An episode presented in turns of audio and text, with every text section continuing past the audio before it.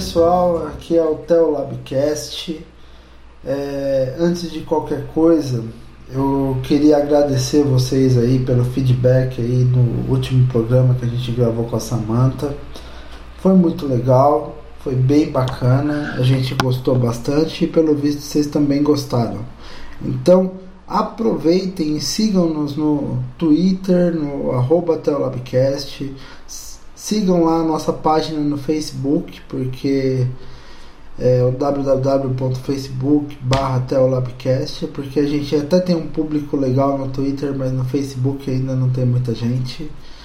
E a nossa página, né? O www.teolabcast.net.br E também se vocês quiserem nos mandar alguma coisa por e-mail, tá lá o e-mail teolabcast.gmail.com. Eu estou aqui diretamente de Santo André, eu sou o Leonardo, e aqui do outro lado a gente está com o Cedric, que vai se apresentar também, e o nosso convidado de hoje, que também vai se apresentar em breve, mas por enquanto estamos guardando surpresa, que é um convidado muito especial. Não, tranquilo, aqui é o Cedric falando direto do subúrbio da Zona Oeste. O mais legal de tudo é que agora nós estamos gravando isso, são 9, 20, alguns da noite. Nós estamos ainda sob 30 graus aqui no, no subúrbio. Tá gostoso, tá bonito, tá confortável e ainda bem que eu tenho ventilador aqui no meu, meu estúdio portátil de gravação para as coisas funcionarem.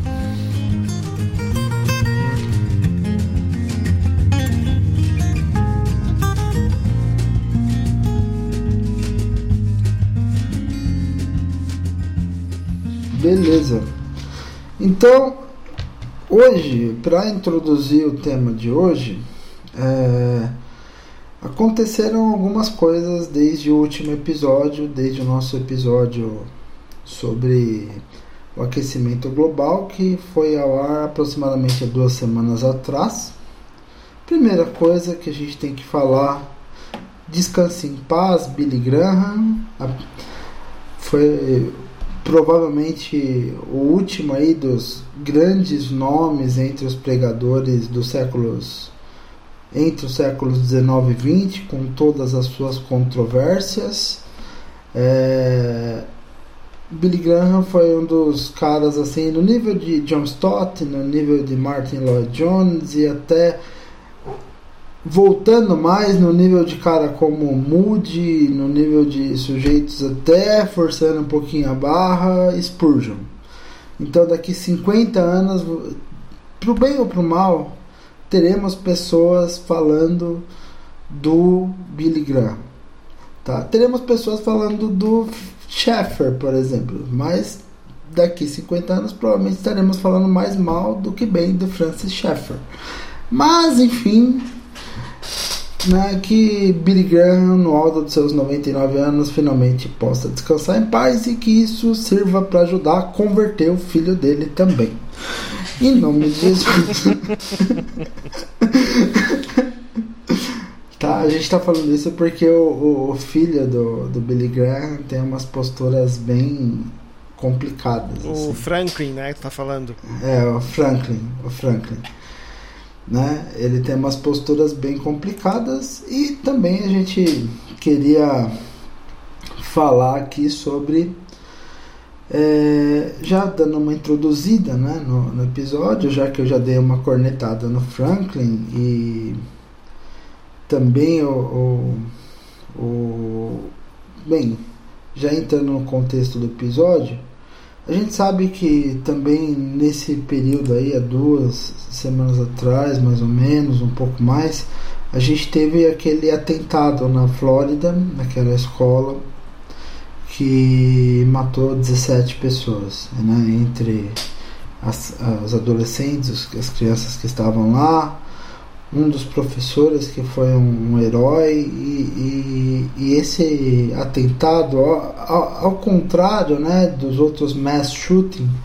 shootings que ocorreram nos Estados Unidos ele teve uma consequência muito impressionante que foi é, o fortalecimento do movimento anti-armas nos Estados Unidos. Então, é, eu até estava comentando aqui na nossa conversa antes do episódio.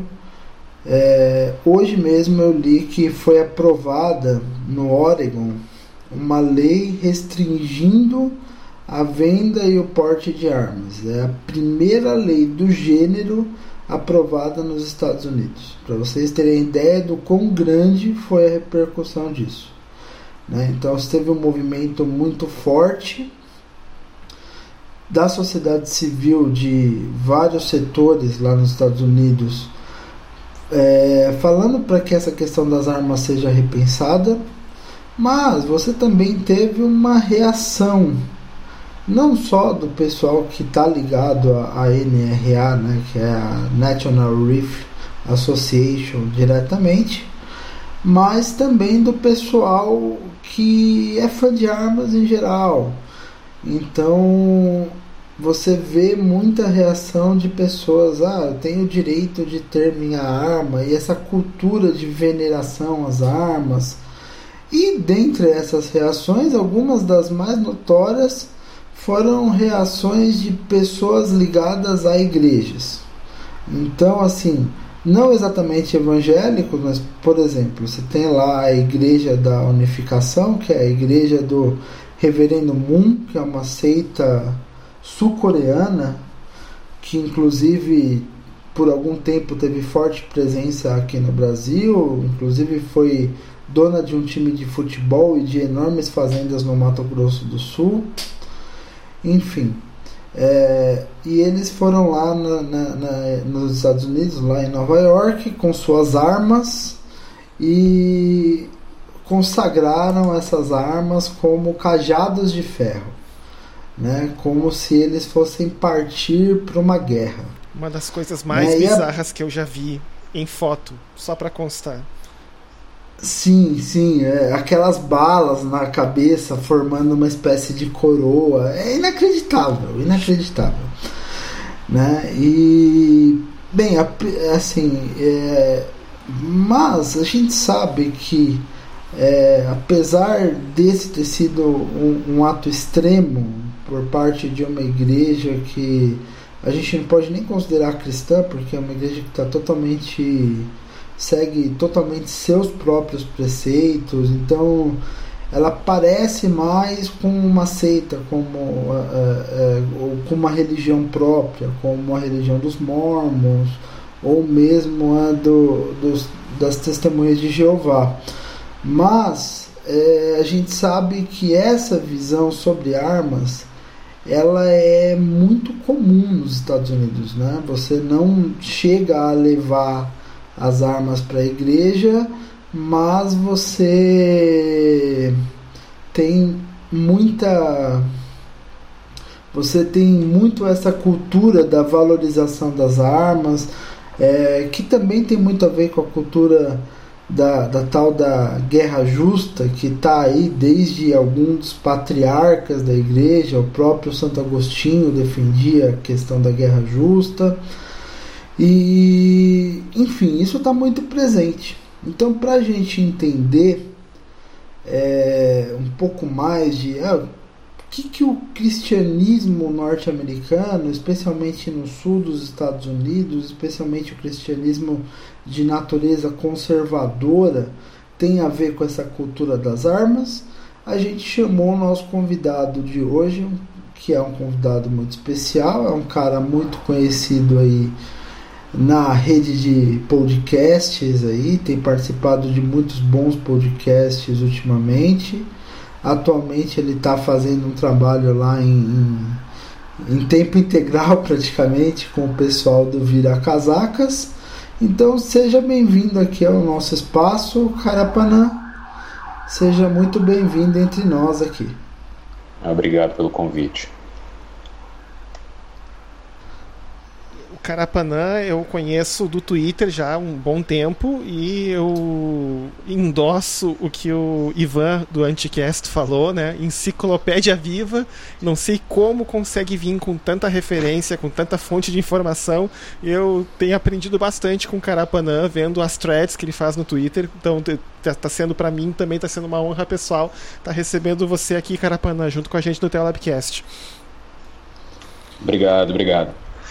É, eu, eu, eu agradeço demais, assim, só para fazer também, deixar algumas coisas às claras. Eu fui uh, evangélico durante muitos anos, as primeiras décadas da minha vida, e eu sou um desses que abandonou a igreja uh, mais ou menos aos 18 anos. Uh, meus familiares continuam indo, tem muitas pessoas são protestantes na família, eu acho que tem um pessoal que já é, na igreja presbiteriana, alguns outros em algumas batistas por aí. E é uma honra poder estar aqui, assim, eu, eu continuo lendo a Bíblia, mas eu estou sempre por fora das polêmicas, das discussões. Mas... É, tipo, é bom para poder aprender também. Sim.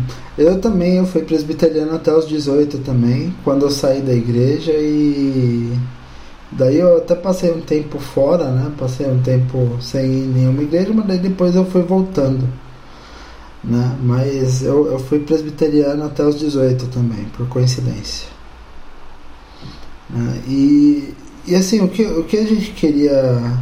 Eu acho que a primeira coisa que a gente tem que fazer em relação a essa questão da é, do conservadorismo, dessa cultura de armas e, e, de como tudo isso tem funcionado, é entender um pouco do assim como que nos Estados Unidos, especialmente no sul dos Estados Unidos, é, a gente chegou a essa situação atual em relação a, a, a você ter não, não só cristãos que, que nutrem uma forte cultura de veneração às armas, mas isso vem com todo um kit junto, né? Isso me lembra o, o aquele pessoal lá da Igreja Batista de, Westboro, por exemplo, que é muito emblemático, que, por exemplo, quando teve o atentado lá em Orlando, eles foram tentar é, colocar placas lá no, no velório dizendo ah vocês vão para o inferno. E também junto teve uma, uma resposta muito legal de outras pessoas ali né, de outros grupos se mobilizando para fazer um cordão ali e, e, evitar que isso acontecesse, né, para que ele, os parentes desses dessas pessoas pudessem se despedir delas em paz. Então, assim, isso foi muito emblemático, mas é, é fruto dessa, dessa mentalidade, né? Dessa coisa bem é, maniqueísta. Da onde que a gente vê surgirem fenômenos, assim, de igrejas extremamente conservadoras, igrejas às vezes supremacistas, que a gente sabe que a gente tinha uma separação muito forte no sul dos Estados Unidos entre igrejas de brancos e igrejas de afro-americanos. Né? Como que a gente vê esse fenômeno surgir no sul dos Estados Unidos e qual é a influência desse fenômeno na política americana hoje em dia? Olha, eu, assim, eu sempre parti pelo, pelo que eu sei, pelo que eu posso falar, eu acho que se a gente pegar a história da, eu acho que a gente fala no Sul, mas essa questão com as armas não é só no Sul. Uhum. É, é, mas no, o Sul é importante por, por causa de uma, uma relação uh, entre a questão de raça e, esse, e é, as tensões raciais. É, e a gente sabe que o Sul é, foi, foram, é onde estão os últimos estados a abolir a, a segregação racial. E essa questão da, da, da de, de possuir armas. Tem uma uma historiadora, se eu não me engano, chama Roxane Dunbar Ortiz. E ela tem um livro é, que foi publicado recentemente intitulado Loaded: A Disarming History of the Second Amendment. e nesse livro é, é, é, meio doido porque é, é, é, uma tentativa de pegar tudo, toda essa discussão sobre, sobre armas, mas contextualizar isso historicamente e jogar a questão racial no meio, que a gente sabe que nos Estados Unidos é, enfim, é, algo que não toda a definição entre o que são os democratas e os republicanos passa por aí, como passou antes, foi né, uma coisa que estava jogada na guerra civil, no movimento, nos movimentos da década de 60, então é algo que não, não, não vai embora, né? Isso não é simples assim. E a, a Roxane Dunbar Ortiz, o que ela faz é defender que é, tudo bem, sim, você vai ter lá é, o, o, direito a portar armas, mas a questão principal aí era passa por tomar a terra dos nativos e subjugar pessoas escravizadas, né? Quando se fez isso lá na Declaração de Independência, se passava por aí. Você não pode tirar isso é, tirar a segunda emenda e tirar como que as coisas aconteciam na prática, e ela vai dar um monte de exemplos sobre isso. O exemplo mais fantástico é que, por exemplo, quando os Panteras Negras uh, em Los Angeles eles usavam as armas para fazer uma coisa que, olha só, seria uma coisa num, num certo ethos quase próximo a um ethos liber, libertário, né? Assim, desse pessoal da escola austríaca, porque eles não confiavam no Estado para policiar as próprias comunidades, e o que eles faziam era pegar as armas e policiar a polícia né, se organizar, como eles tinham direito na segunda emenda, e fazer isso. E chegou-se ao ponto em que o governador da Califórnia na época e a National Rifle Association, a NRA, elas fizeram lobby para que os panteras negros não pudessem fazer isso e passaram uma lei uh, uh, que proibia eles de fazer isso. E a questão é, quem era o governador da Califórnia quando isso aconteceu? Ronald Reagan. Uh, é uma então, esse é um exemplo que já começa mostrando que não é, não é todo mundo que pode ter arma e não é todo mundo que pode formar milícia, né? Igual a gente vê várias dessas milícias aí que dizem defender a Constituição, tipo os Three Percenters e, e uns outros, essas milícias Patriots que viraram a febre na época do governo Obama. Então, assim, é, existe quem pode fazer isso e quem pode defender o quê, né? Não quer dizer que, que grupo, não existam grupos armados e, e, é, é, é, afro-americanos hoje em dia e, e, e, nem quer dizer assim que também só, só os Panteras Negras fizeram isso, mas é, é, bem curioso como que isso foi algo impactante e como que naquela época a Califórnia foi ter uma lei de desarmamento e, e que proibia o que os Panteras Negras faziam por causa deles, entendeu? Ou seja, se, se estivessem fazendo o mesmo no Texas por causa desse pessoal que vai lá fiscalizar a fronteira e ficar atirando em imigrante legal, ah, ia ser um escândalo, entendeu? Mas uhum. assim, é, eu acho que, que, que, a relação disso com religião, ela é muito, é algo muito, muito tênue, porque a gente vê o pessoal falando muito sobre como a, a NRA, ela, né, a, a, National Rifle Association, ela tem poder, é, é, um poder financeiro sobre os republicanos. E aí a Roxane do o que ela vai dizer é que não é exatamente isso, assim. A NRA, se você for comparar ela com outros lobbies, ela é, é bem pequena. É algo bem, assim, não é, não é nada, como é que eu vou dizer, é, substancial perto dos outros, das outras doações que os republicanos recebem. E existe uma coisa que é muito interessante, por exemplo, você não vê a NRA é, é, intervindo nunca né? Então vou dar um exemplo. Quando o Filando Castillo, que é um, é um cara que era um, um cara negro, que tinha uma arma legalizada, que estava com ele, ele trabalhava numa cantina de uma escola, ou seja, um cidadão que paga seus impostos e tem sua arma legalmente, e numa abordagem policial, é, o policial completamente descontrolado matou ele a tiros e tudo foi filmado pela, pela, uh, pela companheira dele. A NRA não falou nada. Não teve uma. Não teve uma. Uma linha, assim, não sei, não teve nenhuma repercussão quando a polícia mata o, o cidadão. Mas por quê? Por que será? Ah. Ou seja, existe um lobby muito claro pelo qual a NRA é, tá lá, e eu acho que nem, não vou dizer nem exatamente que é um lobby pró é, é, os bancos dos Estados Unidos, não, mas é assim, é pró-conservadores, entendeu? Existe um monte de gente que vota no Partido Democrata e tem armas uhum. sem ter essa obsessão, essa coisa meio gun culture, assim. É, eu queria. Pode falar. Não, assim, uma coisa que eu acho que assim que mostra que isso não vem de hoje, eu acho que é até interessante de abordar um pouco mais de forma um pouco mais é, superficial, porque não é tanto nosso tema, mas faz parte da história. É a questão de que os Estados Unidos eles têm uma característica muito própria, que é a construção de seitas e daí a gente fala muito dos Mormons, mas a gente fala dos Amish. E algumas dessas seitas, elas têm essa questão com as armas. E, e eu acho que o, o caso mais notório disso tá na questão do cerco de Waco, do ramo da, do, da, Davi Koresh lá, do ramo davidiano, que aconteceu em 93. Uhum. Né?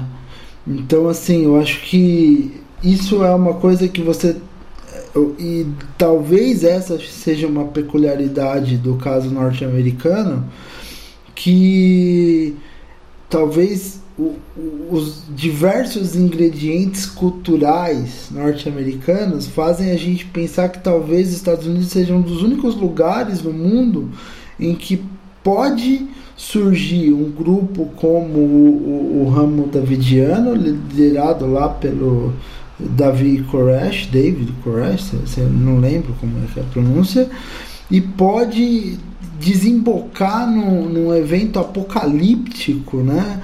E eles se diziam ali no meio do apocalipse como o cerco de Waco, lá em 93. Uhum.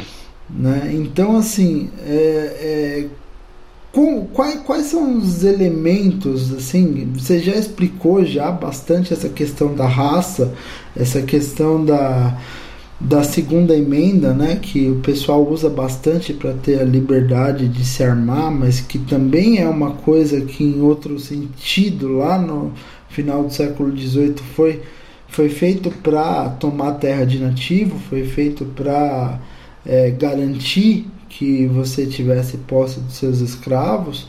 E co como que assim que acabou se, se formando essa cultura que faz com que os Estados Unidos sejam um, um dos únicos lugares do mundo em que você tem essa cultura de mass shootings?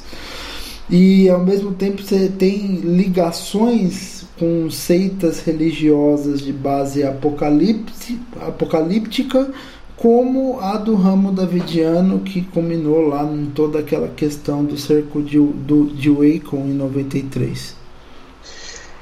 Isso eu, eu, eu acho que é, que é, curioso, assim, eu acho difícil fazer, é, conseguir dar um, uma resposta para isso, porque existem algumas coisas que aconteceram na história política recente, ali nos últimos 50 anos, que foi essa, essa ligação, que foi uma coisa construída até um certo ponto, ou, ou melhor, é, é aprimorada essa ligação entre, entre evangélicos, né, o que eles falam, os, os, os lá, os white evangelicals, que sempre tem que separar, né, porque os, os evangélicos negros do sul têm um perfil social e político muito diferente.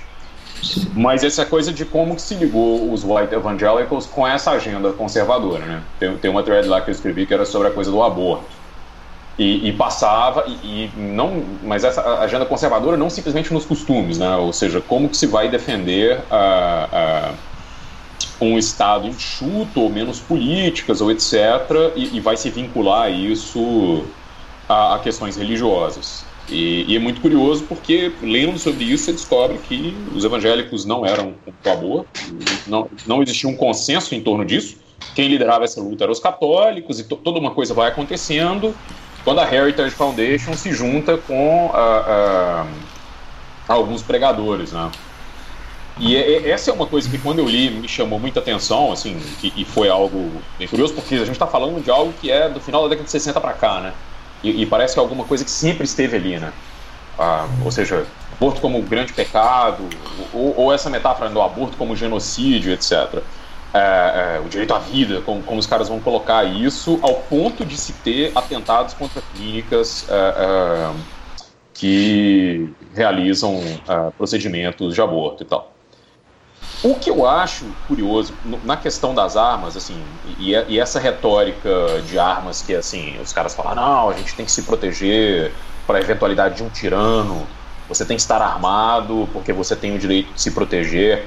São vários argumentos que eu acho que eles vão aparecendo e, e, e, e é uma coisa que eu acho muito curiosa porque mistura um, um hiperindividualismo, né? Você, você cidadão, você Léo, você Cédric, você, você tem direito de portar uma arma e se defender porque o Estado não pode tirar isso de você. É um direito do cidadão, etc, etc. Ou seja, se constrói a partir daí lá vai se construir toda essa história, fazer toda a história floreada da segunda emenda, etc, etc. E começa aí, aí você começa a ter, quando você está falando, por exemplo, do, do cerco de Waco e dessas coisas todas que aconteceram, mas você começa a ter essa, essa cultura ah, meio que eu, eu, digo milenarista, né? Porque não é, Milenarismo é um termo que a gente usava muito para esses movimentos católicos, falavam no, no, fim do mundo, mas, mas descreve muito bem algum, algumas denominações uh, uh, protestantes nos Estados Unidos. Mas, mas, e essa ideia de que, bom, no final, tem um pouco disso, ou seja, você tem que estar armado porque o governo global do anticristo vai vir aí, né? E isso a gente vai, no, no final, no final vai, vai partir para isso, né? Uh, soldados da ONU virão invadir, vão tomar, assim, essa coisa da, da, da perseguição aos cristãos, ou seja, tudo isso se monta e, e, e, existe uma literatura que ela pode ser marginal ou não, né?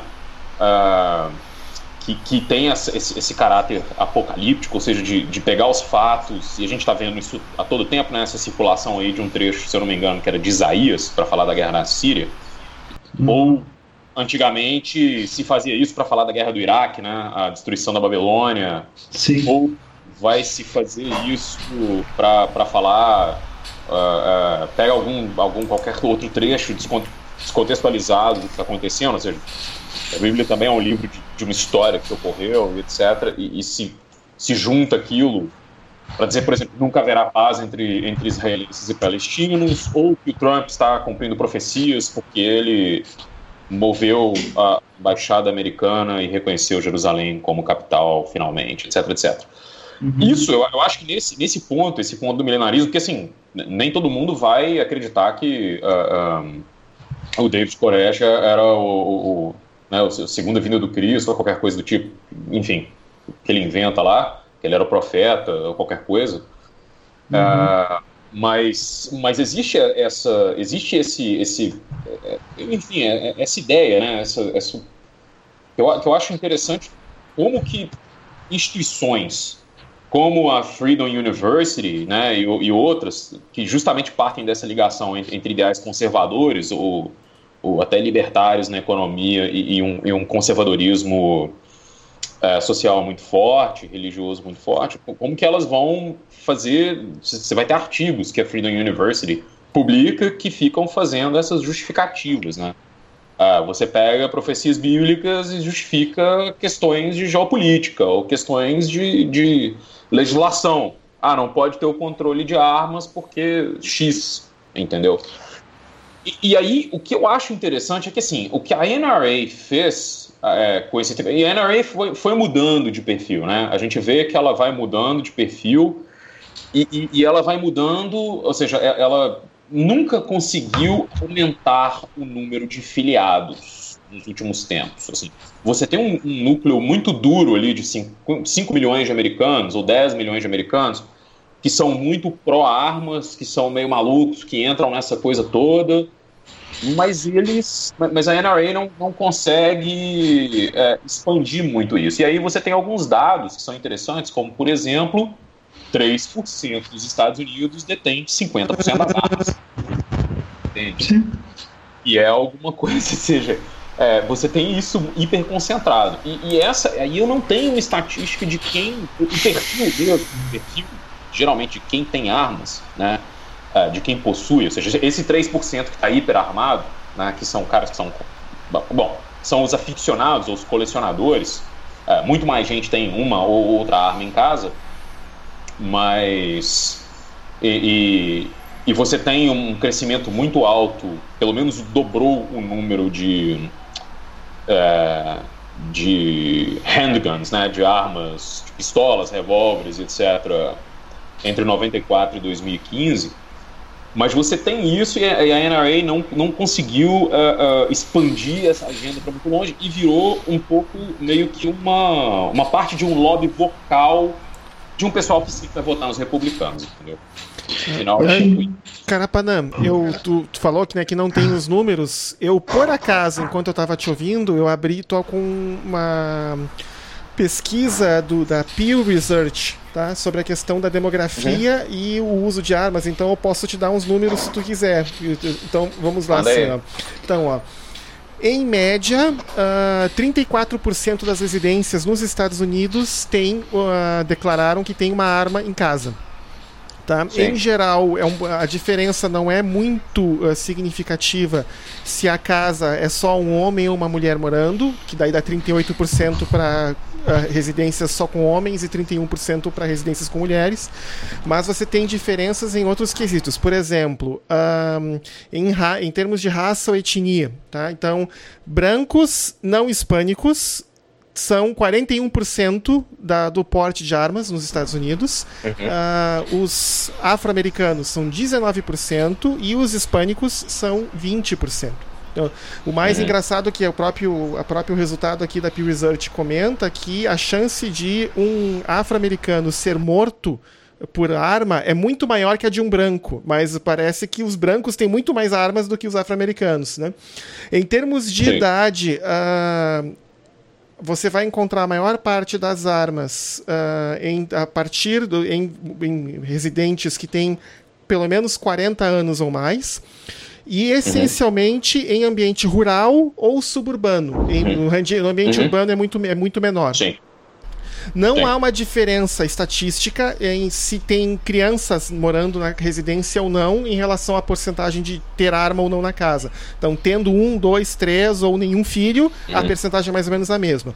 Você vai encontrar uma diferença em termos de ideologia política, por exemplo. Uh, o, o, número de republicanos que tem uma arma em casa é o dobro do número de democratas. Tá? Já entre os uhum. independentes fica no meio termo entre os dois caminhos, então seria 22, 49, 37% do, do, das respostas. E em termos de ideologia, uh, você vai ver o que tu já tinha falado, que é a questão que os, os, quem tem ideologia conservadora é a maior parte da, das pessoas que respondem que tem uma arma em casa. Aí os, liber, os que têm uma ideologia que, que eles usam como liberal, mas aqui não é exatamente o que o é. termo significa. Eles estão querendo dizer liberal no sentido que vai votar para os democratas, Sim. essencialmente 23%, é. e os moderados então ficariam exatamente no meio termo entre os democratas e os conservadores. Tá? Sim. Tem, tem uma outra pesquisa que estava aberta aqui, ela é um pouco diferente, mas é, é uma outra que o Guardian publicou.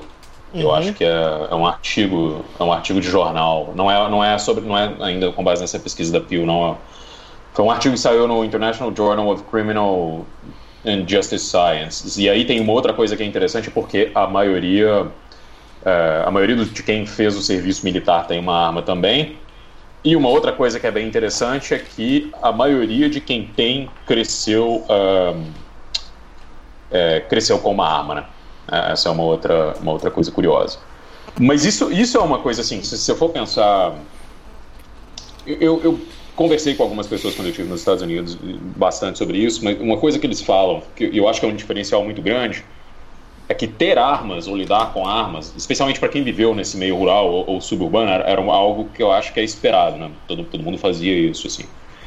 A coisa vai mudando de, de, de figura é, à medida que começa a entrar armas de calibre maior. Eu, eu acho que não é simplesmente assim. É, e, e, a questão das armas automáticas, eu acho que isso, isso, isso é uma mudança que eu, que eu acho que ela é ela é mais, mais complicada, assim. Então, ou seja, aí hoje a gente tem esse, ou seja, pensa que é uma questão de um terço e que esse um terço existe muito mais gente que é a favor de um controle, ou seja, você não ter uh, acesso fácil a armas de assalto, ou armas que são semiautomáticas, ou aqueles bump stocks, né, igual o cara usou uh, ah, para tornar o, o AK-47 dele é, em full auto mode, né? O cara que fez o, o, o massacre em Vegas. É, só o fato de, e um negócio que assim, é uma peça de plástico completamente Uh, custa 150 dólares, gente. Dá pra, dá, é mais barato comprar o macaco, o macaco 47 e, e, um negócio desse que comprar, sei lá, um videogame de última geração. É, é meio estranho, assim. Ou é o mesmo preço. É, então, existe, existe um, um, debate que é um debate sobre, sobre desarmamento e existe um debate que é um debate sobre, eu vou dizer que é um debate sobre bom senso, né? Que é uma coisa meio estranha, assim. Como, as pessoas acham que a boa vida, é, enfim. Agora, nessa questão religiosa, o que, o que me chama a atenção é você vê o tipo de argumento que circula que geralmente é uma leitura, é, é uma leitura. É, como é que é? Eu já vi isso. É, Jesus não é apenas sobre amor, mas também sobre justiça. Eu vi essa frase muitas vezes. Eu não sei se vocês já escutaram isso. Já. Já, já. Ah? Já. Então, e, e, Jesus não é simplesmente sobre amor, mas é também sobre justiça. Mistura com toda essa salada de que estar desarmado é estar aberto ao terrorismo, é estar aberto aos bandidos, etc. etc. Essa, essa coisa que, que um pouco tenta projetar uma ideia de fragilidade sobre quem, quem vai tomar o outro lado desse debate. E aí eu acho que é uma coisa que vale a pena dizer, assim. É, eu, quando eu estava falando essa coisa de que se mistura é, essa questão do direito individual com, com uma uma retórica que vai simplesmente focar no indivíduo, né? o direito do indivíduo à defesa, o direito do indivíduo de proteger a sua família, o direito do indivíduo, ou seja, é, é o indivíduo contra o Estado, é o cidadão contra o Estado, e aí essa mediação é, é um pouco esquisita. É, mas, mas e entra toda, todas essas coisas no meio, essa projeção de que se você não quer estar armado, você é fraco, né? Ou, ou seja, ou você é alguém que não tem. Os caras mexem muito com esse, com esse tipo de brio, né? Quando você está nessa, nessa discussão. E, e, me chama a atenção é, essa, essa questão de, de associar a. Não simplesmente dizer que não existe um problema bíblico de, de se estar armado, né? Que eu acho que, que não, não necessariamente é, é, é uma questão, mas é quase como se estar armado fosse uma obrigação ou fosse o que, o que, o cristão deveria fazer, né? Porque o cristão tem que proteger os cristãos, e os cristãos, e aí vocês sabem disso melhor que eu, essa retórica de que os cristãos são muito perseguidos, né? Ah, eu acho que tudo isso entra nessa salada, assim. Uma outra coisa que me chama, que me chama atenção, só, só para finalizar aqui, é, é, que é, ou, ou, um pouco, é, é, é, é a quantidade, e a gente vê isso para todo lado, né? De argumentos ou, ou, de coisas tiradas do Antigo Testamento e que quando você fala, não, isso aqui é do Antigo Testamento, Jesus veio, o pacto, com, não, o pacto é outro, a questão é outra, a gente vive um tempo da graça, etc, etc, os caras falam, não, mas aí tem alguma, eu já esqueci o versículo, sabia de cor, mas é aquele que Jesus veio, eu não vim para, para é alguma coisa que ele fala entre, a, entre sobre, sobre a nova lei e a antiga lei, né, que ele não veio para refazer para abolir lei. a lei, mas veio para cumprir ela, isso. Isso, isso, isso, exatamente. E, e aí, é, é, isso é curiosíssimo, assim. Eu, eu não consigo, porque aí eu não tenho condições de fazer uma, uma discussão teológica aprofundada, mas é, mas é algo que politicamente tem, tem muito poder, cara. Tem muito poder. Ou seja, você tem uma população. Uh, muito dividida em linhas raciais que tem um, um, problema e isso digamos assim esse medo dos imigrantes ou esse medo dos muçulmanos ou, né essa coisa toda vai sendo colocada e jogada uh, a ideia de se proteger contra o crime etc etc o dever de você como como como cristão proteger a sua família assim. Então assim pensando nisso não não pela parte do lobby mas sobre como essas coisas são projetadas uh, isso faz muito sentido e, e, e, e assim, uh, isso tem, teve um, um, um sucesso enorme, né? É, aquela, aquela cena do pessoal na igreja do Reverendo Moon, é claro que não é algo. Uh, é algo que vamos dizer, né, especialmente pelas coroas de bala de fuzil, eu, eu acho as coroas de munição, de munição .233, né, é um negócio meio, meio, meio complicado, mas o que, o que me chama a atenção é que não é a primeira vez, vocês podem procurar, que você tem essa questão de estar armado no culto. E isso não é assim. É, é, esse é um caso meio maluco, mas vocês podem achar outras notícias sobre isso. É, é interessante. Assim, para colocar mais algumas questões ali que o, o Carapanã falou sobre a NRA, assim, algumas coisas para complementar. Por exemplo, tá? Semana retrasada, agora dia 22 de fevereiro, o CEO da, da NRA, chamado Wayne Lapierre, ele deu um discurso, ele simplesmente ele resolveu dizer assim, quase que meio que chutar o balde, não exatamente chutar o balde, mas ele disse que o, que a, que a, o direito do americano ter armas não é algo que foi dado pelo homem, mas sim que é algo que foi dado por Deus para os americanos, uhum. né? E obviamente uhum. essa declaração declaração foi recebida com silêncio de alguns e muita crítica, especialmente do lado mais progressista do cristianismo, né? Então, assim, é uma, mas essa essa, essa, essa cultura, ele chega, ele chega ao ponto de poder dizer isso e ter gente que ah, não acha problema nenhum. uma outra coisa também, por exemplo, que a do, logo após agora o massacre da, de Parkland, aquele que da, escorreu na escola da Flórida, que o Léo mencionou no início do episódio, o, a Anne Ray mandou um aviso para todos os políticos que recebem doações da, da associação, dizendo, olha, né, uh, vocês né, têm que defender a gente porque eles têm tipo uma lista, eles têm uma lista, um banco de dados dos políticos dos Estados Unidos e eles têm uma classificação que vai de A, ou seja, mais dando mais suporte à questão das armas, até F, que seria maior opositor, né? E então assim para eles indicam então, ah, vocês tem, votem nos candidatos que dão suporte para nós. Daí eles colocam lá os que são é, grade A, né, na, em relação a, a, NRA. Inclusive tu vai entrar no Twitter de alguns de, congressistas nos Estados Unidos uhum. e você uhum. vai ver lá alguns dizendo com orgulho que são nota A pela NRA e do lado democrata você vai ver uns dizendo assim, né, sou nota F pela NRA há mais de 30 anos, né? E eles estavam dizendo o seguinte: se vocês não derem, derem agora o suporte que, né, etc, nós vamos mudar a classificação de vocês para um ponto de interrogação, né? Ou seja, essencialmente, mas o que eles estavam querendo dizer é o seguinte, né? Caminhem na linha ou vocês vão perder, né, o o, o financiamento. A financiamento de campanha que vocês recebem, né? E o... uma outra coisa que eu achei muito interessante é um artigo que saiu agora, dia 1 de março, numa revista completamente insignificante, que é o New England Journal Medicine, tá? É talvez junto com a The Lancet e a Journal of American Medical Association, tá ali entre as três maiores revistas científicas de ciências médicas do mundo.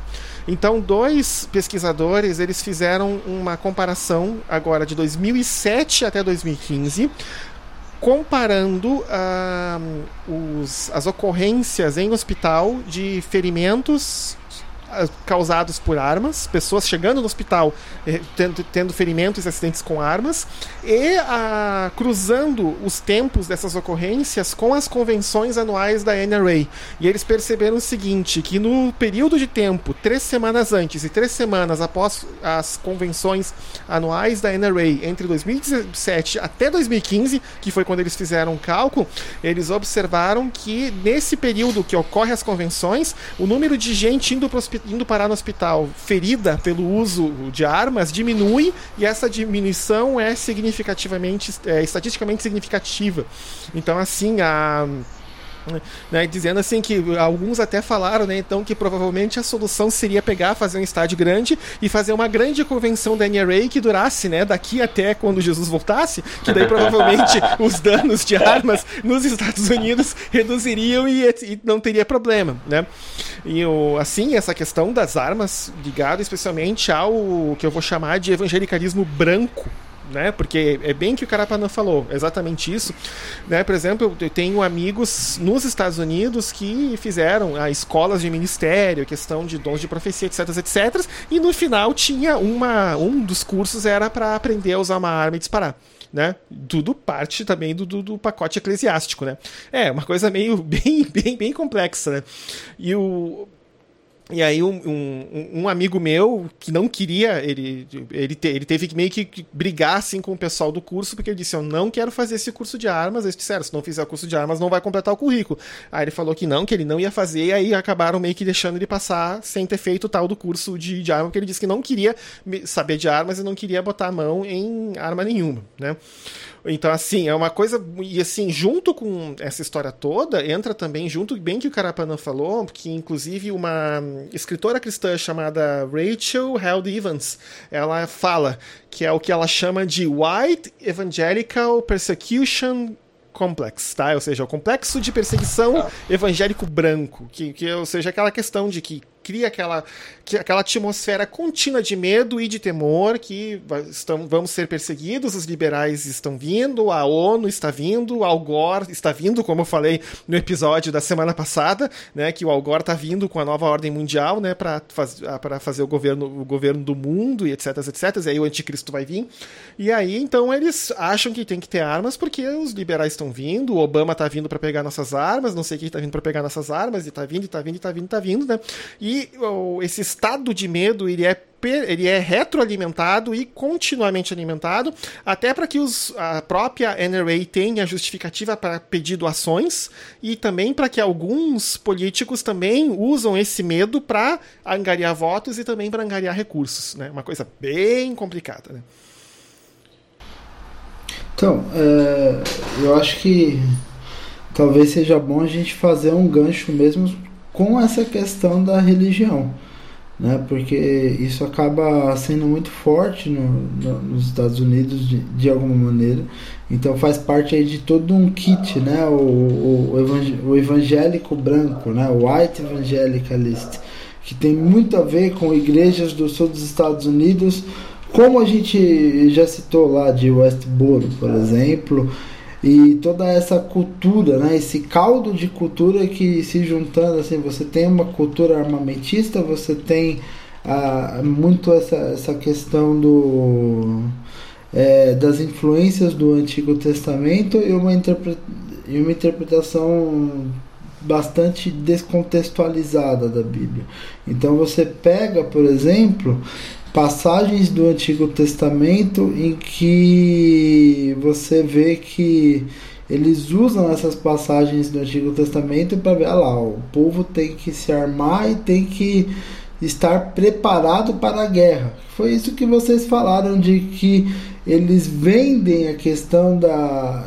Ah lá, você está desprotegido se você não tiver uma arma, como se você tivesse uma obrigação de ter uma arma.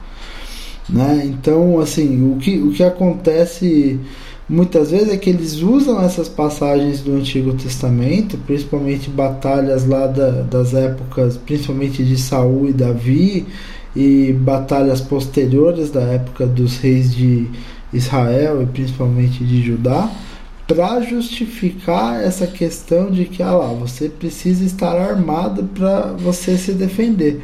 O que é até engraçado, porque se você for conferir a fundo mesmo as passagens do Antigo Testamento, você vai ver que é, algumas das batalhas você nem precisou de armas para se defender. Então, por exemplo, sei lá, se você abrir lá em 1 Crônicas 20, se não me engano, no caso lá do rei Josafá, ele nem precisou de armas para se defender. Ele foi lá, clamou a Deus lá, fez, que, que é uma coisa que é muito comum no Antigo Testamento. Então, é, os judeus, ou Israel, mas, mas, mas, mas em um período anterior, estavam em, em, uma situação de cerco, em uma situação de, em que os inimigos estavam fustigando, e daí é, é, o rei em questão, isso aconteceu com Ezequias, isso aconteceu com Josafá, isso aconteceu anteriormente, lá na época dos juízes, várias vezes também. Né? O próprio Gideão é um caso notório lá das trombetas. Então, são várias vezes na Bíblia em que você consegue ter um, uma vitória, entre aspas, contra os inimigos, porque você está sem, é, sem armas e você vence. Então, isso já, em tese, invalidaria o argumento de, desses grupos armamentistas. Por outro lado, tem uma outra questão aí que é muito importante se a gente analisa a, a gente analisa o Antigo Testamento, é, quando, quando, quando Cristo fala que ele não veio anular a lei, mas ele veio completar a lei, o que Cristo está falando? Ele está falando que toda a lei, tudo que aconteceu no Antigo Testamento, aponta para ele. Então, tudo o que aconteceu, as guerras, as coisas que, até mesmo as profecias, como a que a gente viu viralizar essa semana sobre Damasco, ou, ou sobre a Síria, que a gente vai falar daqui a pouco, é, até mesmo essas profecias contra reinos inimigos de Israel são feitos à luz desse contexto. Então são feitos como viabilizadores da vinda de Cristo. Por quê? Porque você tem a promessa lá desde os primórdios, desde Abraão e desde outras passagens do Antigo Testamento, né? Até, até, até de Abraão até os últimos profetas. Você tem, por exemplo, em Miqueias você vai falar que o Messias nasceria em Belém Efrata, lá em Miqueias 5:2. Em Abraão é, Abraão você, você tem a noção de que assim é, que Deus levaria o povo para uma terra que Deus mostraria e nessa terra é, Abraão abençoaria todas as famílias da terra. Por que, que Abraão abençoaria todas as famílias da terra? Porque de, é, por conta da habitação nessa terra, essa terra seria o lugar da onde viria o, o Messias, o lugar geográfico da onde viria o Messias. Então, o povo de Israel, com todos os seus perrengues, teria que ficar nessa terra até vir o Messias. E foi o que basicamente aconteceu. Eles foram para o Egito, mas eles voltaram para a terra. E assim, se você analisar a história do povo de Israel, é, é uma história assim extremamente improvável. Que povo que vai lá passar 70 anos num exílio totalmente disforme, desmontado, e surge um rei lá, no caso o rei Sírio da Pérsia, que faz com que eles voltem para o seu lugar né, sem perder a sua cultura, sem perder a sua coesão religiosa, sem perder a, sua capacidade de. Então são coisas assim que assim a narrativa bíblica ela torna essa questão geográfica, né? Ela trata essa questão da é, do abrigo geográfico, onde hoje é a região lá da Palestina e de Israel né? e, era, e onde era na época do Império Romano a província da Palestina, você tem essa coisa geográfica de lugar de habitação muito forte entre o povo de Israel, porque aquilo tinha uma função. Qual que era a função? Aquele seria o lugar é, pelo, pelo qual é, as pessoas lutariam para que a, eh, o povo cumprisse a sua função. Qual que era a função? Era que o povo geraria o Messias, abençoando todas as famílias da terra, como Deus fala lá para Abraão. E ao gerar esse Messias, o povo cumpriu a sua função. Tanto é que em Mateus 24, o que, que Cristo fala? Ele joga toda aquela profecia que muitas pessoas falam que é uma profecia apocalíptica, mas que na verdade é uma profecia que prevê a derrubada do templo, do segundo templo e a, e a diáspora de Jerusalém. E essa diáspora aconteceu, como Jesus disse, na própria geração deles, ou seja, aquela geração veria. E o que, que aconteceu? Cristo foi crucificado lá em aproximadamente 30 é, no ano 30 aproximadamente, porque ele nasceu historicamente um pouco antes do ano zero. E o templo foi destruído no ano 70, 40 anos depois, que é por conta da, de toda a questão do Egito, toda a questão dos 40 anos que o povo de Israel ficou no Egito, é o tempo em que é, os 40 anos que o povo de Israel ficou no deserto, entre o Egito e a Terra Prometida, é o tempo que você leva para é, ter uma transição de geração. Isso que o povo judeu considera que 40 anos é o, é o tempo que você leva para ter uma transição de, de geração. E exatamente 40 anos depois da morte e da ressurreição de Cristo, o templo foi destruído. O templo de Jerusalém foi destruído e você teve aquela grande diáspora dos hebreus e a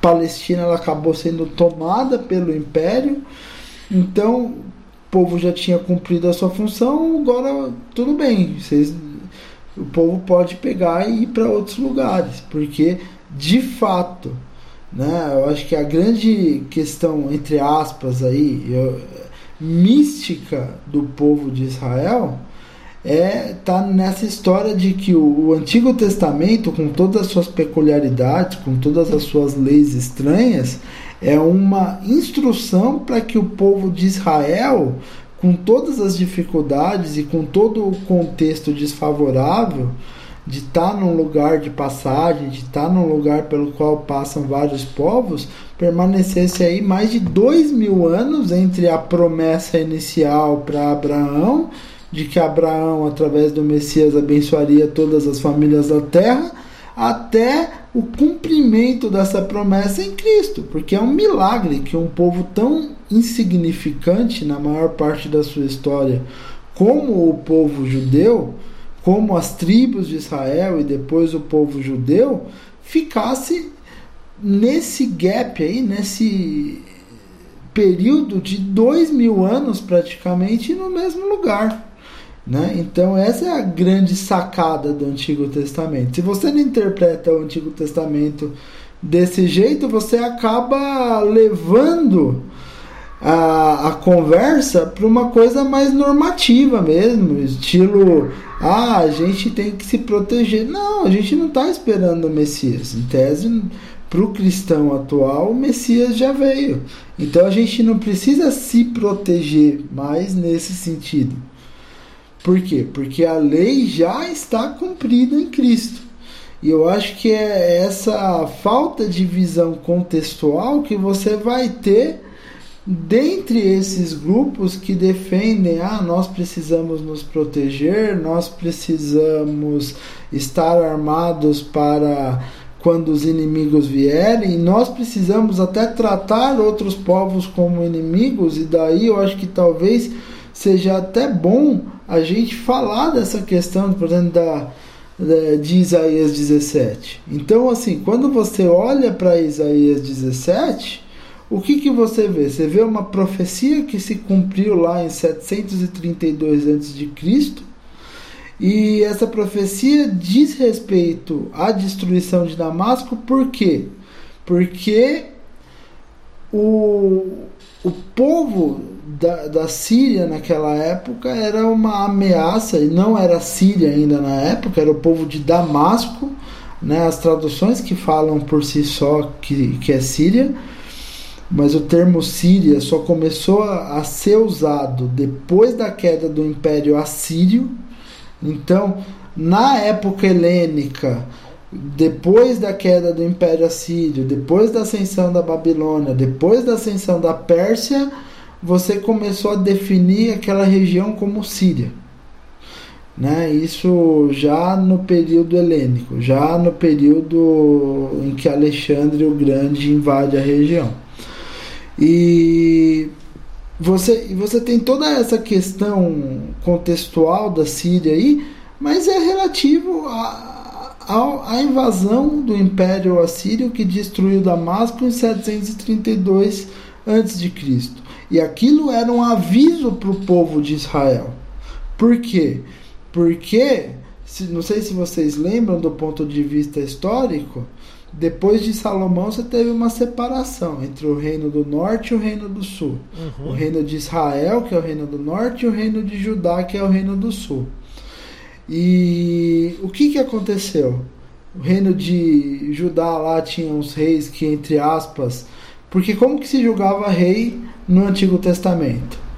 O julgamento dos reis está lá no final sempre, né? Quando você vai ler sobre a história de um rei, a epígrafe sobre o rei no Antigo Testamento, você vai ver lá que no final tá, ah, e este rei fez aquilo que o Senhor considerava bom. Então, o julgamento do rei é relativo à aprovação ou à reprovação que esse rei tinha perante Deus. Então, enquanto em Judá você tinha alguns reis bons e alguns reis ruins, no reino do norte, no reino de Israel, desde Jeroboão, se você for analisar o livro de reis ou o livro de crônicas, você vai ver que todos os 19 reis de Israel desde então foram reis ruins. E o que, que é essa queda de Damasco? A queda de Damasco significava o que? Damasco ficava exatamente na metade do caminho entre o reino do norte e a Síria. E o povo que ia invadir o reino do norte era o povo da Síria. E o que, que aconteceu? A destruição de Damasco foi em 732 a.C. A destruição do reino do norte foi 10 anos depois. Foi em 722 a.C. E daí o povo do norte foi levado cativo, muitos morreram. Aconteceu que a Assíria realmente invadiu e acabou com tudo ali. Então, o que, que é Isaías 17 à luz da Bíblia para esse pessoal? É um aviso. Olha, se Damasco, que em tese é mais poderosa que vocês, vai cair na mão dos assírios, vocês também vão cair na mão dos assírios. E foi o que de fato aconteceu. Damasco caiu em 732 e o Reino do Norte caiu 10 anos depois, em 722. Então, essa questão do Isaías 17 não tem nada a ver com o que está acontecendo na Síria hoje. Tem a ver com a desolação do Antigo Testamento causada, entre aspas, pela desobediência do povo de Israel ao Deus que eles serviam lá. E daí ficou só o reino de Judá. E daí depois tem toda a história do reino de Judá até a queda para os babilônios, a volta até a, a, vinda de Cristo. Assim, o, um take alternativo que eu posso dar em relação a, a que o Carapanã citou, né, que o pessoal usa, né, Jesus no início do Sermão do Monte dizendo que ele não veio para abolir a lei, mas para cumprir né, que como uma justificativa de que a gente tem que obedecer às leis do Antigo Testamento, bem, a primeira coisa que a gente pode dizer é o seguinte: quando Jesus fala em abolir e cumprir, ele não está falando em obedecer, ele está falando em ele está querendo dizer o seguinte: eu não, eu não vim é, desprezar a lei, eu vim completar ela. É isso que ele está querendo mais ou menos dizer. Né? E quando ele diz em completar, porque é o seguinte: é um, essencialmente a antiga aliança lá do Monte Sinai com Moisés era uma espécie de contrato. Então, to, tanto as duas partes tinham as suas obrigações tinham também os seus benefícios, e só que um, os profetas já vinham dizendo, já de séculos antes de Jesus aparecer, dizendo: olha, a sua, a, dizendo para Deus, a lei não está funcionando. Né? Eles estavam prevendo que uma outra coisa melhor ia aparecer. E Jesus está dizendo o seguinte: eu estou completando estou cumprindo, ou em outras palavras, completando a lei, quer dizer, quer dizer o seguinte: eu estou completando todas as obrigações da parte da lei para dizer, ó, esse contrato está completo, não há nada mais nele, porque agora uma outra aliança que depois ele propõe lá na Quinta-feira Santa, né, é uma outra aliança que vai ser instituída agora, né? E assim, o. E, aí, e, também o pessoal, quando diz isso, não, que a gente tem que obedecer às regras do Antigo Testamento, tem que sempre lembrar daquela uh, epístola bonita de Paulo aos Gálatas, que eu sempre digo Paulo em modo pistola, mais ou menos, porque ele é uma, é uma, é uma epístola, ele tá, ele tá ele tá possesso, tá brabo com os Gálatas, e ele diz uma coisa ali muito simples: se vocês estão cumprindo um princípio da lei, que era no caso a circuncisão, vocês têm que cumprir todos, porque quem erra num, erra em todos. E aí a gente tem que fazer essa pergunta para o pessoal, ok, gente, vocês querem aí então, estão usando o Antigo Testamento como justificativa para ter armas, para se defender, então a gente sempre tem que fazer a pergunta: vocês comem camarão ou lagosta? Vocês comem carne de porco? A camisa ou a calça de vocês é uma mistura de algodão com tecido sintético? Vocês comem qualquer alimentação que tenha uh, leite ou derivados misturado com carne? Tá? Se vocês, uma dessas coisas, vocês estão fazendo, vocês já estão descumprindo a lei inteira. Tá?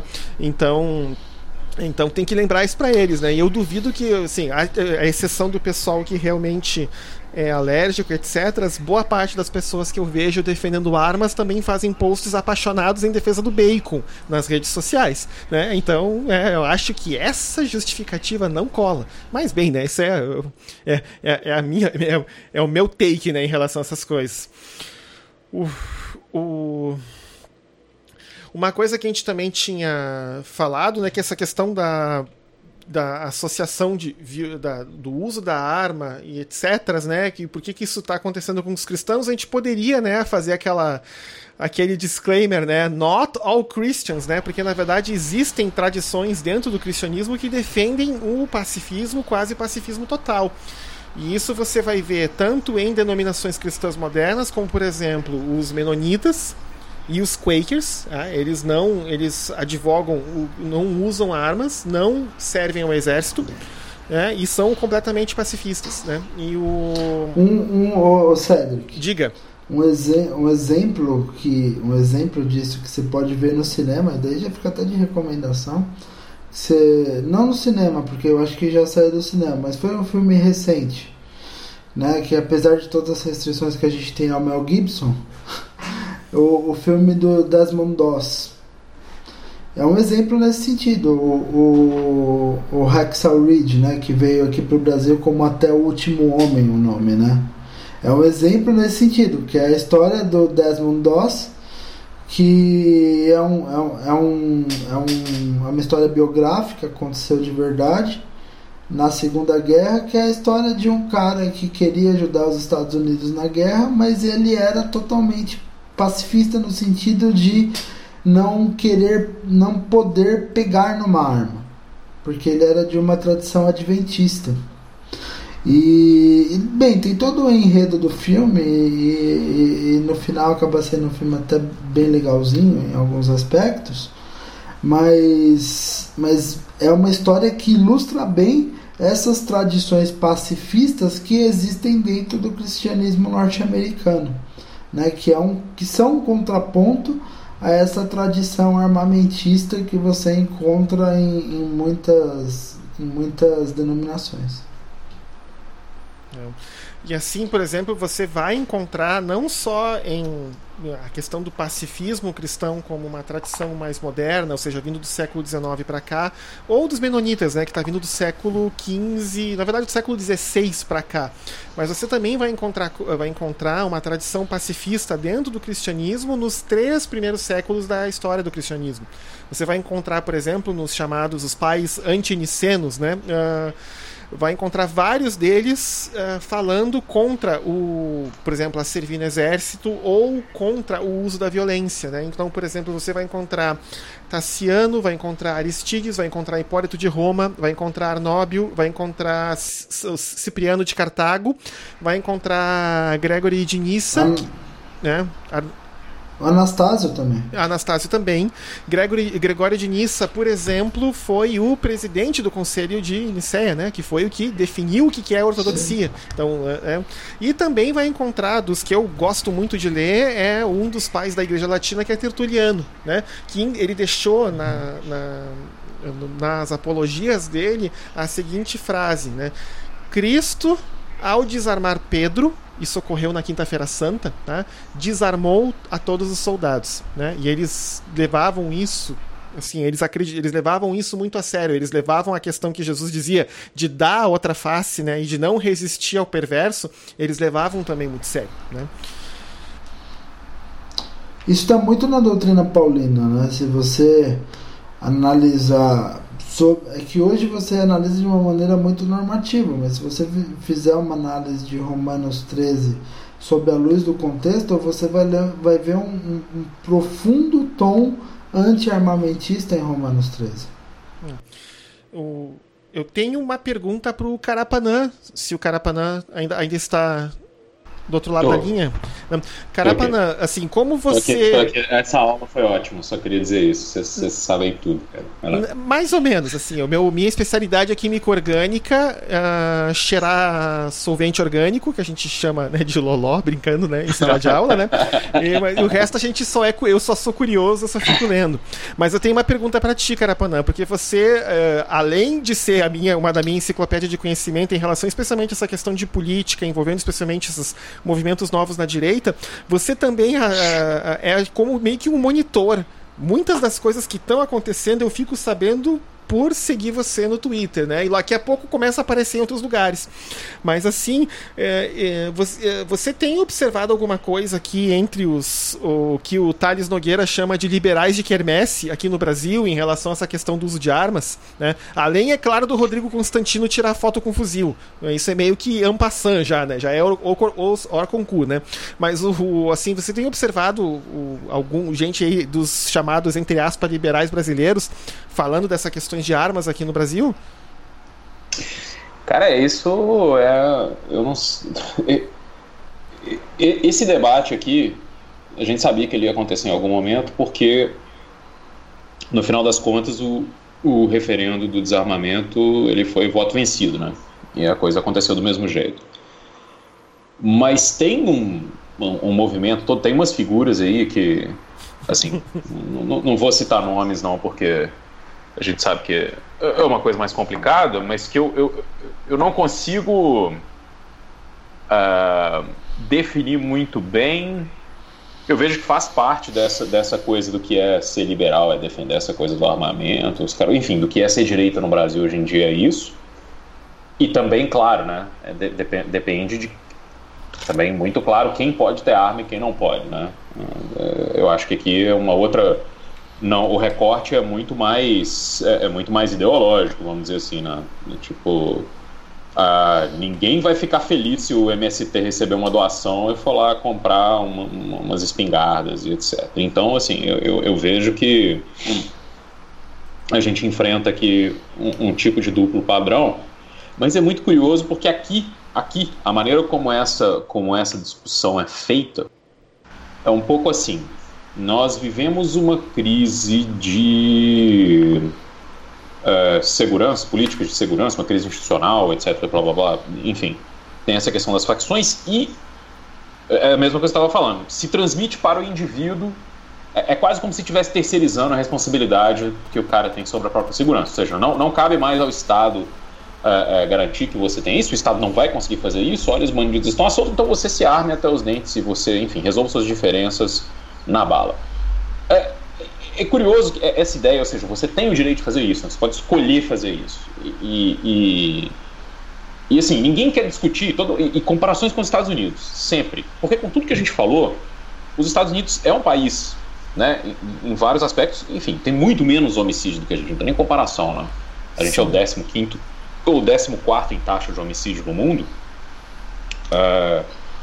Mas não há, não há essa comparação uh, com, com, o que acontece lá. Mas por outro lado, assim, se a gente vai olhar o que são os 20 primeiros países da lista, né, uh, por murder rate, lá, por, por, taxa de homicídio, dois países no, no, na África uh, subsaariana, África do Sul, se não me engano, e, e outro, talvez, não vou lembrar de cabeça, e quase todos os outros são Caribe e América Central e América do Sul. Todos eles, assim. Uh, tem muita coisa a ver, assim, eu acho que essa, essa discussão é, é, muito maluca, porque a gente tem que prestar um pouco de atenção ao, ao, ao perfil dos homicídios, como se mata, por que, que se mata, o que, que acontece, etc. E assim, não sei, se a gente for olhar uh, de maneira bem, bem é objetiva mesmo, assim, você está falando, não, não, não, há comparação a se fazer entre Brasil e Estados Unidos, não, não existe essa comparação possível. Uhum. A gente tem um país de primeiro mundo, onde o número de policiais por habitante é bem superior ao nosso, assim, a, a alguma coisa da ordem de dezenas, e, e você tem toda uma estrutura, outra né, questão mesmo lá sendo as pessoas, as pessoas dos americanos que eu conheço brincam que lá já é um país de terceiro mundo, mas mesmo lá, assim, a gente não tem uma desigualdade gritante como nesses outros lugares. E assim, a gente chega a ter uh, países na América Central, tipo Honduras e El Salvador, que tem três vezes a nossa taxa de homicídio. El Salvador com uh, bastante restrição às armas legais, mas com um número muito alto de armas por habitante. Honduras, a mesma coisa, assim. Uh, e aí você, você vai ter países, outros países onde se tem mais armas e a taxa é menor, e aí eu sempre, eu sempre sou um pouco, assim, não sei, eu tenho um pouco de medo uh, de se apostar nas taxas, porque também tem que se ver a qualidade do dado, né? Eu entendo, assim, pelo menos eu acho, do, do ponto de vista de, de, conhecer um pessoal que trabalhou com isso, qualificação em coisa de homicídio, que a qualidade dos dados que a gente tem no Brasil é boa. Assim, apesar de tudo isso, é uma coisa boa. A gente tem. Uh, pessoal, assim, você pode não ter as circunstâncias do homicídio. Uh, bem datada. Você vai ter o pessoal, aquelas coisas loucas, mover corpo, não sei o que, tudo bem, você não vai ter perícia, mas você vai saber o que foi homicídio ou não foi, entendeu? A gente não tem tanto. tanto. problema. Ou, sei lá, um jeito de esconder o dado. Assim. Acho que a qualidade do dado brasileiro é boa. Eu não sei a mesma coisa sobre outros lugares que a gente sabe que são países que têm. Que tem, uh, um histórico violento, etc. Tem, tem alguma coisa que está um pouco abaixo de nós, tipo Paraguai, etc.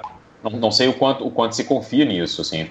Mas o, o, que, o que eu acho que, que eu acho que vale a pena é, é, olhar aqui dentro dessa coisa de como a nova direita está se, se organizando em torno disso é que os caras acham que sim, como não, a gente não conseguiu controlar uh, o problema da violência uh, com os últimos, sei lá, desde o Estatuto do Desarmamento e os últimos governos do PT, a solução é simplesmente armar todo mundo, porque aí a coisa vai melhorar.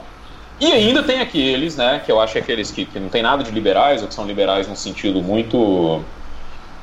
Uh, digo, já, já é uma categoria meio liberal Pinochet, né? Mas, mas que são os que dizem que a gente tem uh, muito, muito muito homicídio por causa dos direitos humanos. É outra coisa que é, é o fim da ditadura dos direitos humanos, a explosão. Ou seja, nada de outras coisas que são. Um negócio que eu tenho olhado que é um fator que parece um fator de correlação altíssimo é o crescimento das cidades, quase sempre desordenado no nosso caso, nos outros, nos outros países latino-americanos, e o aumento dos homicídios. E isso vale, assim, se você for olhar os lugares que concentram homicídio nos Estados Unidos também são grandes centros urbanos. Ou seja, tem, é, e assim, como que você vai fazer essa comparação do tipo assim, você pega um país que estava se urbanizando lá na década de 60, na década de 80 ele tem uma explosão, no começo, quando os militares ainda estavam no poder, ele tem uma explosão de homicídios, porque as cidades começam a crescer nas décadas, de 70 e 80, e de repente a questão é simplesmente a, a, a, é alguma ideia mágica, né? Assim, você concedeu direitos demais aos bandidos, etc, etc. Ou seja, a polícia brasileira, mesmo sendo uma das que mais mata, também, infelizmente, né, uma das que mais morre, ou seja, tudo isso está tá no meio dessa coisa. Existe alguma ideia de que se matasse mais, né? Se as coisas fossem mais é, é, é, céleres ou, ou, qualquer coisa do tipo, isso se resolveria. E não é, só vou colocar um negócio assim, é, tendo uh, alguns pedaços de mim são meio abolicionistas penais, mas outros nem tanto. Eu, eu acho meio interessante porque a gente tem um, um, uma coisa curiosa aqui que assim se prende bastante no Brasil, mas se prende por, por motivos às vezes frívolos, né? Assim, pequenas quantidades de droga, etc, etc. E se investiga e se, e, e se condena, pinhol, etc. É, esse é um clássico, mas se, se investiga e se condena muito pouco uh, quem cometeu homicídio. E por quê? Porque o Brasil mal mal tem polícia investigativa, cara. Como que vai se fazer isso? Assim, base, é, é, não, não, tem, ou seja, como é que você vai, você vai você tem um aparato policial bom, a polícia civil, que é quem deveria fazer perícia, etc. Enfim, os, os casos, como é que isso vai ser feito? A então, técnico-científica. Assim, o pessoal reclama o tempo todo de que existe impunidade, mas, mas esse aparato não tá aí, né? E assim, vai fazer o quê? É meio, é meio interessante, assim, como, como, que esses dados eles são jogados. E eu vou falar uma coisa para vocês: os caras que fazem o lobby pró-armas, né, sendo eles lobistas profissionais ou sendo eles ativistas dos direitos uh, civis ou etc., como eles querem se chamar, não, não, não vou ver ao caso, eles são muito bons. Né? Porque eles fazem um bom um bom cherry picking, né? Eles escolhem muito bem o que eles querem uh, usar para tentar vender essa versão de que se a gente se armar tudo vai se resolver. Uh, é meio complicado. Pois é, né? Tava olhando aqui o, o, o relógio, né? A gente tá chegando perto do, do nosso. Nosso tem uma hora e 18, né? Então já estamos chegando perto do nosso tempo limite. Mas assim, a gente vai passar para aquela parte final do, do, episódio, onde a gente normalmente a gente dá recomendações de livros ou filmes ou exposições, alguma coisa legal que vocês viram. E uma vez que o Carapanã é o nosso convidado, né, vou passar a palavra para o Carapanã de novo. Carapanã, tem alguma recomendação de algum livro, algum filme, documentário, alguma coisa que, que tu achou legal? Cara, como eu tô falando no podcast para, enfim, para believers, né, para o pessoal que que passou, eu, eu, acho interessante. Tem, tem uns. Tem, eu queria recomendar, não, não obras, mas duas pessoas que eu, que eu gosto, assim. Que são dois, uh, bom, ex-evangélicos, mas não quer dizer que eles não são cristãos mais. Uh, um deles é a Sarah Jones, que escreve no, no, The New Republic, e ela faz uma análise muito interessante sobre o que, que é o, o, o estado da arte do, do movimento conservador e da parte do evangelismo nessa era do Trump, que é meio estranho, né? O candidato endossado e abençoado é o cara que, que fala abertamente sobre infidelidades, uh, sobre abuso, e o que aconteceu agora com o Roy Moore, né? Que tentou a cadeira para o Senado no Alabama, outro que foi endossado etc.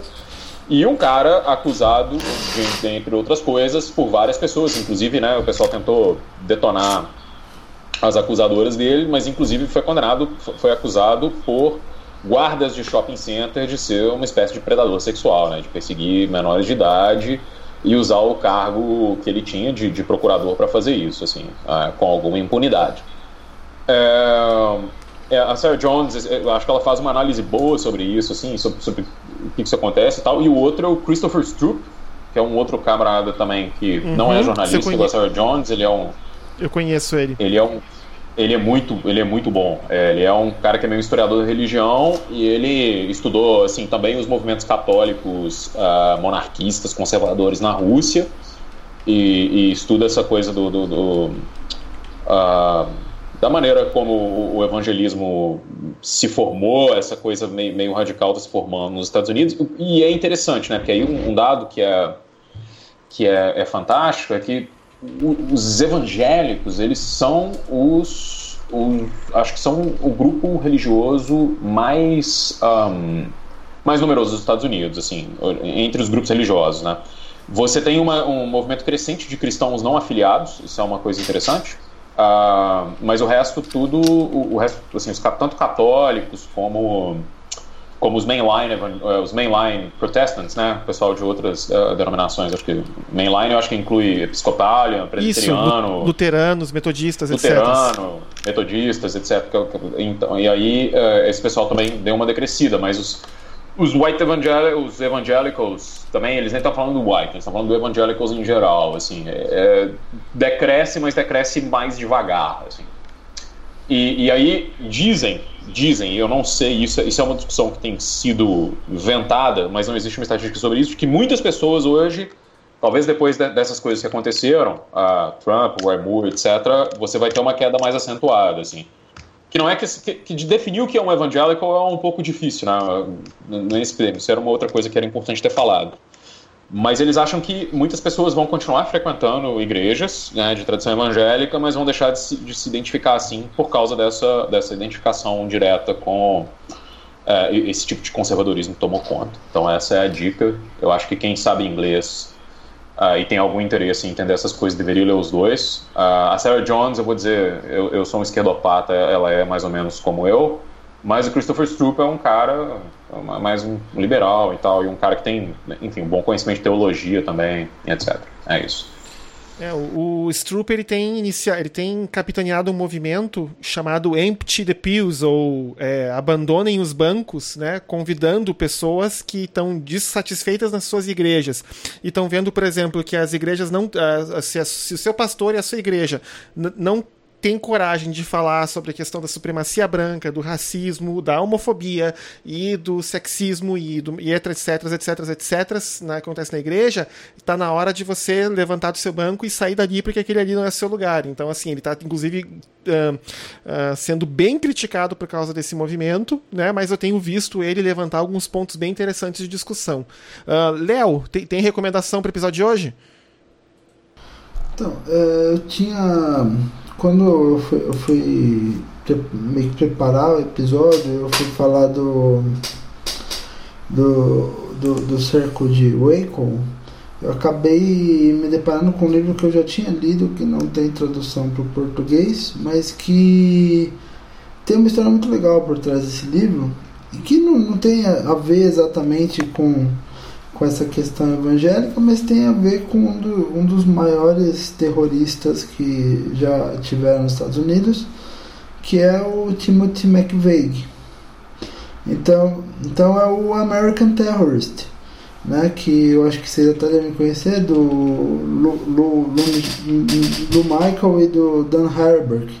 E esse livro ele foi muito legal porque ele foi lançado no começo de 2001 e no começo de 2001 esse assunto ele estava um pouco ali fora de é, fora de não, não digo fora de moda, mas estava ali assim patinando esse assunto, né? E, e daí assim esse livro ele acabou sendo bastante usado depois dos atentados para como contraponto Tipo, olha, não existe só o terrorista de origem árabe.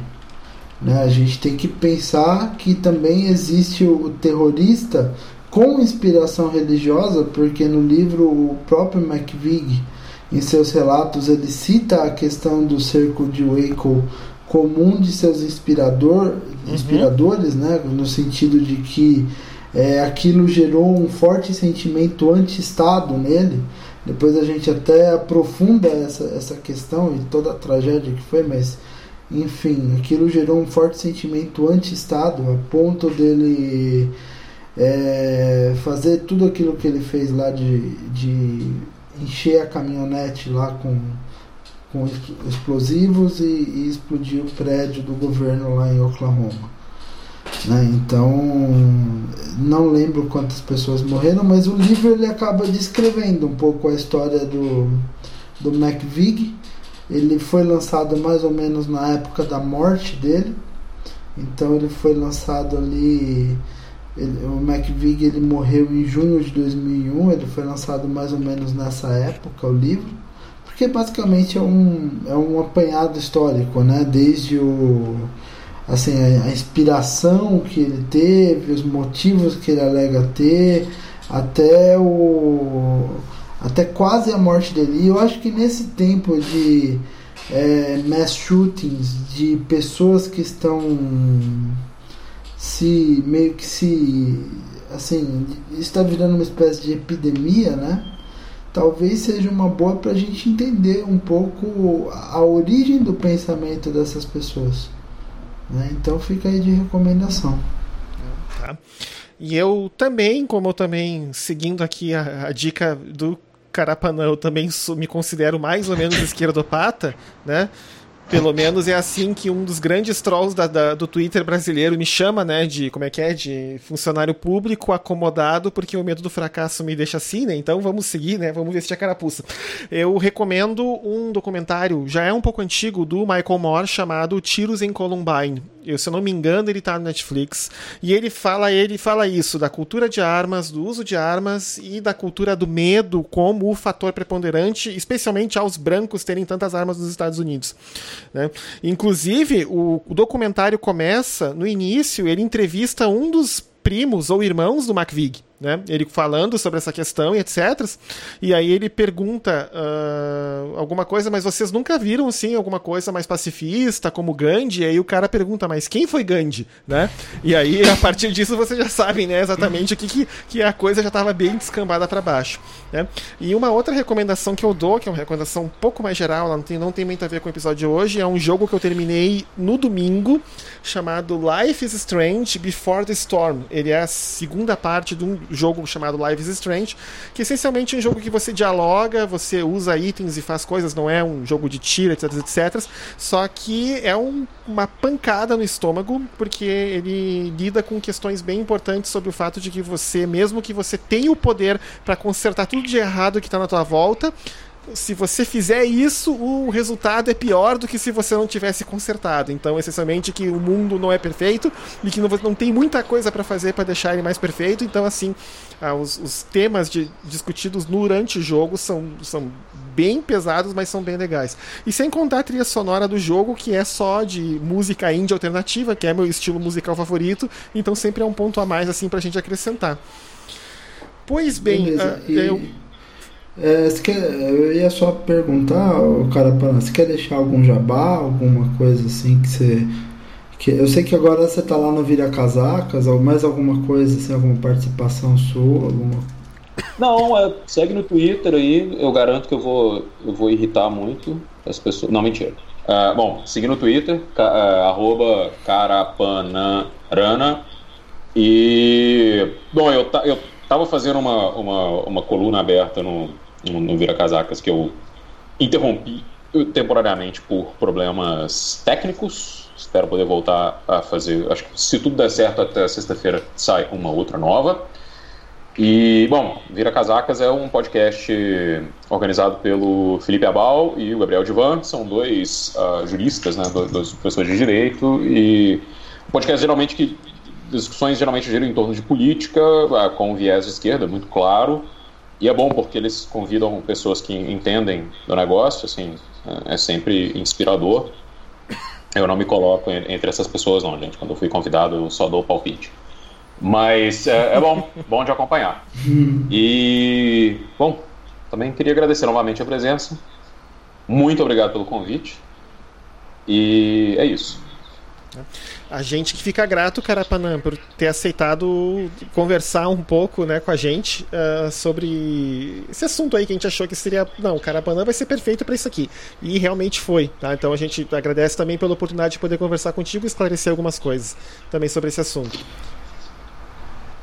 E da minha parte também, já me despeço aqui já também e obrigado mais uma vez, Carapanã, por estar junto com a gente. Foi uma aula, a gente também foi uma discussão muito legal de fazer e acompanhar. Foi um privilégio estar aqui. Tá? E até a próxima. A gente continua se acompanhando aí por Twitter, por redes sociais. Tá bom então, tá? Então, lembrando sempre pro pessoal aí do podcast, né? Seguindo nas redes sociais, tanto no Twitter no Facebook. Também, se tiverem comentários, etc., podem comentar lá no site, no teolabcast.net.br e também mandar um e-mail para nós no teolabcast.gmail.com. Então, gente, muito obrigado e daqui até daqui uns 15 dias com mais alguma discussão interessante sobre fé, ciência e tudo que a gente puder socar no meio que a gente acha interessante. Até mais, gente. Tchau, tchau.